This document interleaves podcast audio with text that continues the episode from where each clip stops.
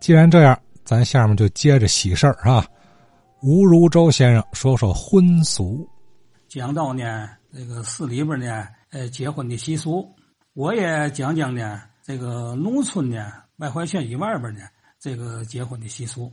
据我所知呢，事情文化大革命以前呢，这个结婚呢都是两天结婚，头一天呢被媳妇请来之后呢，哎，送客们呢都走了，只留下一个伴娘，这个上岁数的，陪着呢这个新娘呢，呃，这是住一宿，有时说坐一宿的。呃，不脱衣裳坐一宿的，就是也得睡觉，是吧？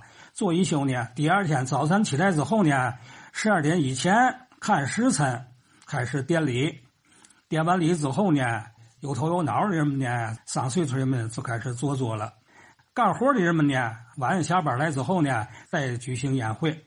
这种习惯呢，在乌克兰以后呢，哎，就消除了，给就变成了嘛呢？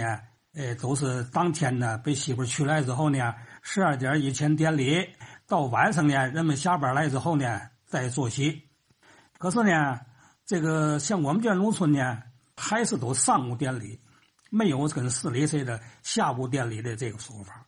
可是现在呢，结婚呢又实行嘛了，吃三天了。他的头一天呢，哎，就是嘛，大伙尝菜，到饭店尝菜，这菜好不好？哎，发展到现在呢，不是尝菜了。头天呢，老做在家里呢搭个大棚，在家里做席了。第二天呢，被新娘接来之后呢，典完礼呢，又开始中午又做席，那是正式做席。到第三天呢，吃盒子，亲戚们还是喝酒，还是做席。这个风俗呢，我说对一般家庭呢，还真是够难承受的。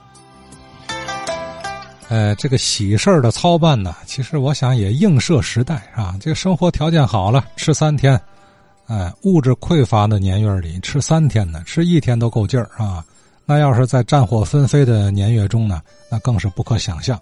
比方说，天津中国银行的同仁们在抗战的烽火岁月里，远离家乡，万里征途奔后方啊，为了经为经济救国而尽力，那就谈不上什么。呃，大操大办结婚了是吧？